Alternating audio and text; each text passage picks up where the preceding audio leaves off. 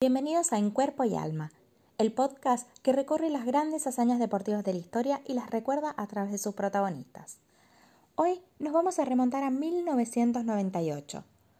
Hace 22 años, las Águilas ganaban su primer mundial y comenzaban a poner a San Juan y a la Argentina en la mira de los amantes del hockey sobre patines femenino.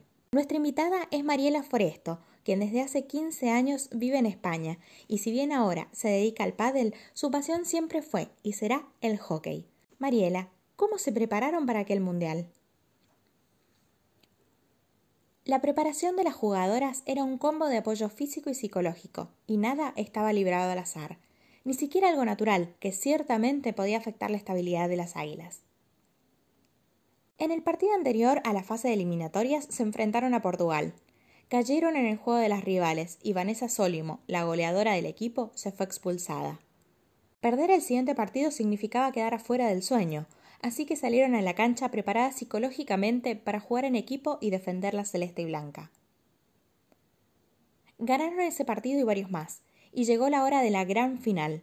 Estaban a 1.300 kilómetros de su casa, y aún así consiguieron el apoyo de mucha gente que quería verlas alzar la copa. Así fue como las Águilas lograron su primer vuelo mundial, aunque les costó mucho asimilarlo. Hasta el momento, las Águilas han levantado la Copa Mundial cinco veces, pero Mariela sigue teniendo una deuda pendiente desde hace 22 años, vivir un Mundial en casa. Esto ha sido todo por el podcast de hoy. Nos reencontramos la próxima semana con una nueva historia del deporte en cuerpo y alma.